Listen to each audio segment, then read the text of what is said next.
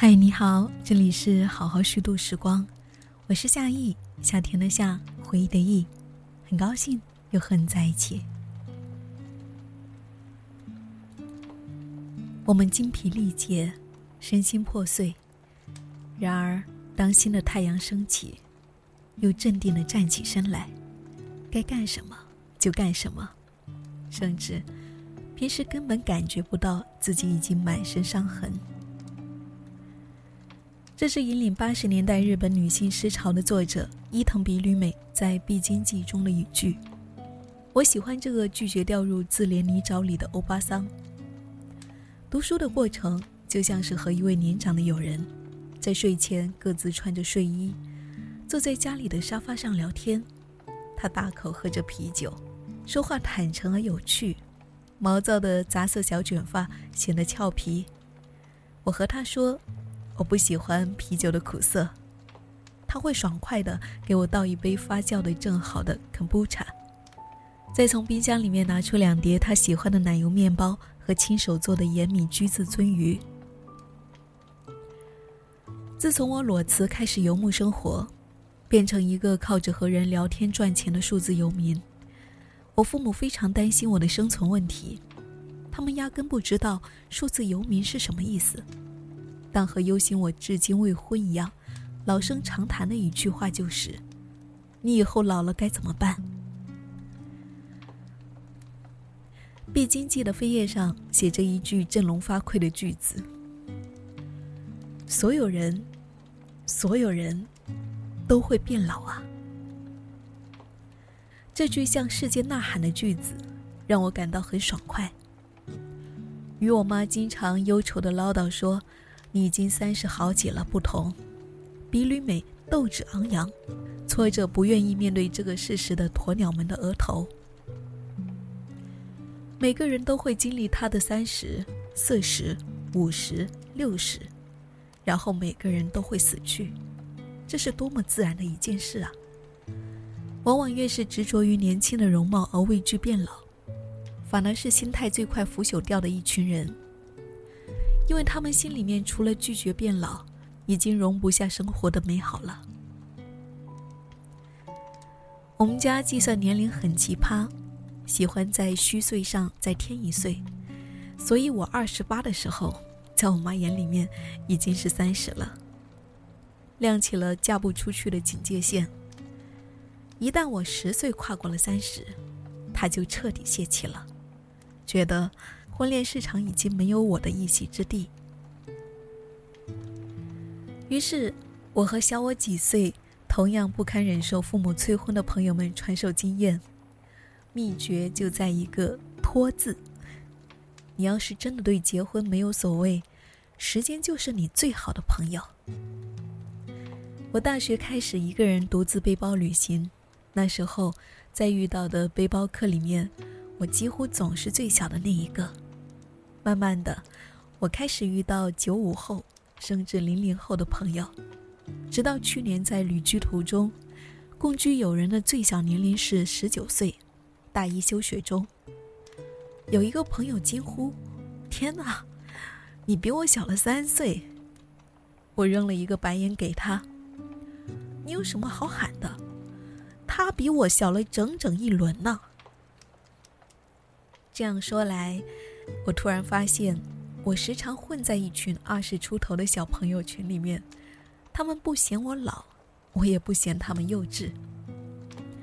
有一次我们一起去爬山，十九岁的友人有着旺盛的好奇心，拒绝走石板台阶，非要另辟蹊径攀登野路，顺道采了一塑料袋的蘑菇。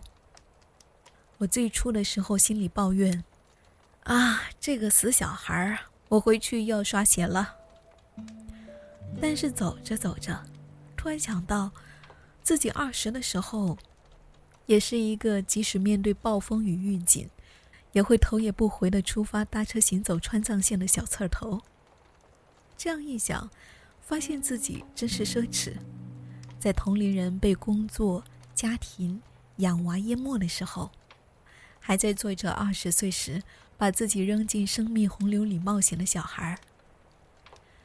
我的父母总是强调，什么年龄该做什么样的事情，但年龄的界限在我的世界里淡化掉了。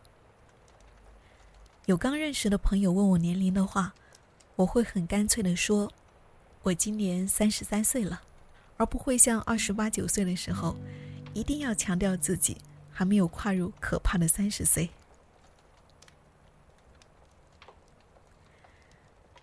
当然，如果他们惊讶的说：“真的吗？看不出来诶。”我还是会挺开心的。在生理不可逆转的老化面前如临大敌，杀死过去的自己以后，又企图谋杀将要到来的衰老。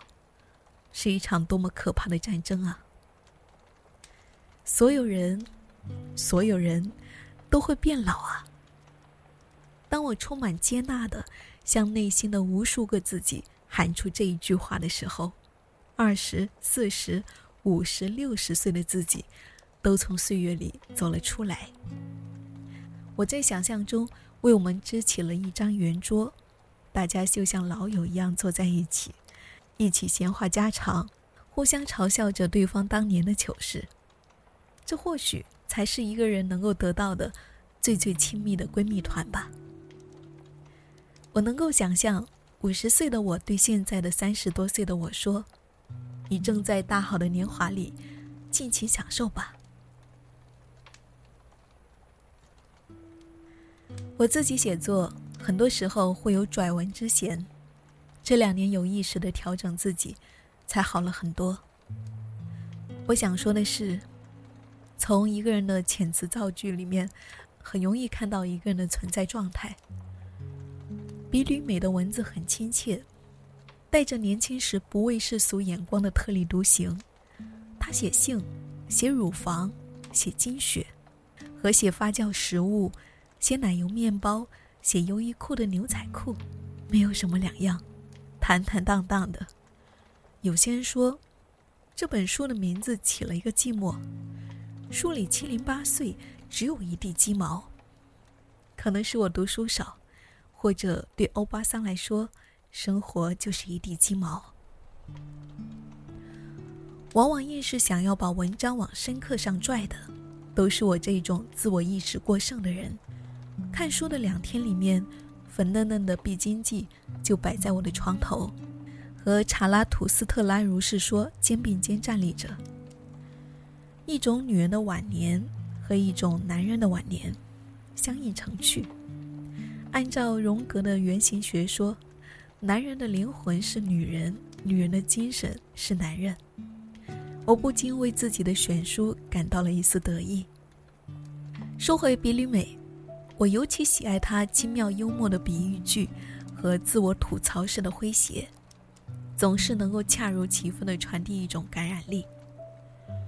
有的小品文短短几百个字，写得毫无目的性，就像一个无解的人生线团。他在中间，像是融化了的呐喊里的骷髅小人，不对，骷髅欧巴桑，真实的展现自己的手足无措。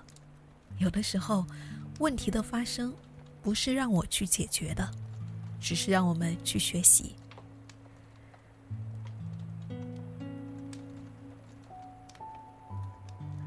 奥尔罕·帕慕克说：“每个小说家都在为理想的读者写作，首先想象着他们是存在着，然后先存着他们而写作。比吕美的写作对象。”仿佛就只有他自己，就是必经期前后，担忧身材、姓氏、父母、伴侣、子女的欧巴桑。但是，不知道是否出乎他的意料之外，也存在着我们二十三十、四十的女人们。哦，原来老去是这样的呀。对于一个做生命教练的人来说，总是自认为对生命有所体认，逐渐放下身材焦虑、容貌焦虑、年龄焦虑、人际关系焦虑，女性自我认同焦虑后，似乎已经可以坦然老去了。但在比吕美时而抓狂、时而落寞、时而忧伤的语调下，我想，知道是永远无法替代真实体验的。在这一场开着床头灯的睡前聊天中，我感到闲适和惬意。年龄并没有张着血盆大口向我扑来，反而带着温柔的暖意融融。于是，我忍不住在书页上写写画画。留下我想和他交谈的内容。我现在随手一翻书，都有好多乱飞的字，无数在他吐槽和搞怪的比喻句下的哈哈哈。比如说，有一行他吐槽说，等伴侣死去的时候，自己就能够过上自由的日子。这个句子下面，是我，太狠了，不愧是你，哈哈哈。这样捧臭脚的赞美。再一翻，就翻到了全书唯一让我震惊到下巴掉下来的部分。他写道：“闭经之后，女人身体的所有部位都开始变得干燥、萎缩，出现褶皱。这种变化是无法阻止的。阴道内部会变得干皱，早晚有一天，阴道口会合上。”我在下面大大的写了一个 “WOC”。为此，我还去搜索引擎查询相关的证据，竟然什么也没有搜到，不知道是真是假，亦或是一种翻译的谬误。如果有人知道的话，请给我留言解惑，我真的是太好奇了。还有一处写他最爱的啤酒。写着写着，他突然回忆起年轻的时候得抑郁症。一个印度回来的主治医生让他尝试饮料疗法，然后他开始描述早晨第一泡尿液的颜色和味道。我在旁边无语凝噎。这……还有当他写与父母关系的时候，刚开始我带入自己处理原生家庭，尤其是与母亲逐渐和解的经历。尚且在旁边写一些，父母是他者中最特别的存在，我们模仿、打败、离开他们以确立自身，最终发现自身之中也有他们，我们无法打败而需接纳这种大道理。但后来，当他写到母亲死后，他奔波在美国和日本之间，陪伴封闭自己、对他已经毫不在乎的父亲时。我突然想到，我爸现在也开始有类似的迹象了。突然心有戚戚。我突然知道了，靠想象是无法真的理解这种重担的。人为什么要书写自身？我想，并不是自己多么独特而值得一一记录，而是在这个世界上，人的悲喜在某些层面都是相通的。今天早上我发现 Notion 已经可以加入 AI 写作功能，简单的罗列逻辑观点、翻译都不成问题，甚至还能够设置写作风格。AI 全面取代创作生产力的日子，仿佛就要到来。但私以为，人类尚且需要另一个人类的文字，是为了从中得到灵魂的慰藉。如果说比吕美像是一面毫不掩饰自身的赤裸的镜子，我妈妈就是包裹着层层黄豆粉，一圈一圈把自己卷起来的驴打滚。哦，原来老去是这样啊！我的确出现了这样的感叹，但阅读的时候，我对书里面描述的燥热、皱纹、肥胖、白发、孤独。疲惫，好像又不是那么陌生，因为家里面就有一个正在经历必经期的老母亲。但是我很少对她感同身受，不知道应该说比吕美占了会写作的优势，还是我妈吃了不会表达的亏。哦，我知道了，不是不会，而是不会和女儿表达这些。今年过年的时候，我住在小姨家里，有一天想要开车去接妈妈一起出去玩，我给她打了一个电话，但是好说歹说，她就是不愿意去。结果，我和小姨杀到家里面，由我小姨开口邀请，我妈突然笑嘻嘻的就去换衣服了。我就心里面想着，Excuse me。我小姨朝我丢来同情的一瞥。我妈对我表达的亲近，都会下意识拒绝，这似乎是我需要耐心接受的现实。母女是世界上最微妙的关系了吧？我有一次在一个播客节目里面这样感叹说。我外婆如何对待我妈妈，我妈妈就如何对待自己，她如何对待自己，就如何对待我，然后我也就这样对待着自己。幸好，这种无意识的模仿病症，被我有意识的掐断了。怎么做到的？用比吕美的说法说，我杀死了我妈妈。比吕美用杀来指子母女关系的凶残。他和女儿的关系是这样的：女儿幼小的时候，他要杀女儿；而当女儿长大，就反扑过来要杀他。大女儿杀完了他，就离开了家，确立了自己。后来遇到危机，依然会向已经被杀干净的妈妈呼救。此时，他就忘了自己已经被杀死。立即活过来救助女儿。我在旁边感叹：爱总是以杀的形式出现。要是杀最终都能够以爱来终结，那就最好了。母亲总是将女儿纳为一体，杀女儿的同时杀死自己。女儿总是想拯救妈妈的同时拯救自己。后来发现。自己气力太小，除了反过来杀死妈妈逃走，绝无其余生还的途径。这杀，还得杀得干净，不然，带着妈妈的亡灵，最终也会被吞噬。我揣测，比吕美其实还没有杀干净自己的妈妈，仅仅是揣测。毕竟女性的处境，不止在家里。在社会中也太过相似了。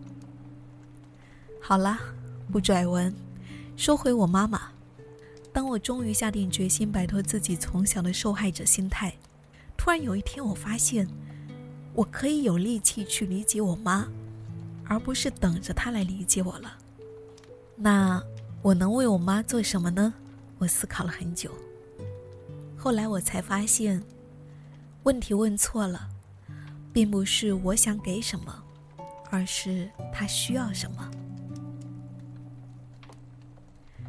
前两天我妈过生日，身在不同城市的我，给她打电话唱了一首生日快乐歌，又说：“那我给你点一个蛋糕外卖送过去。”果不其然，又被她连连拒绝。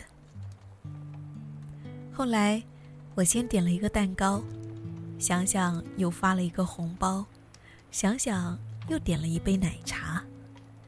我妈说。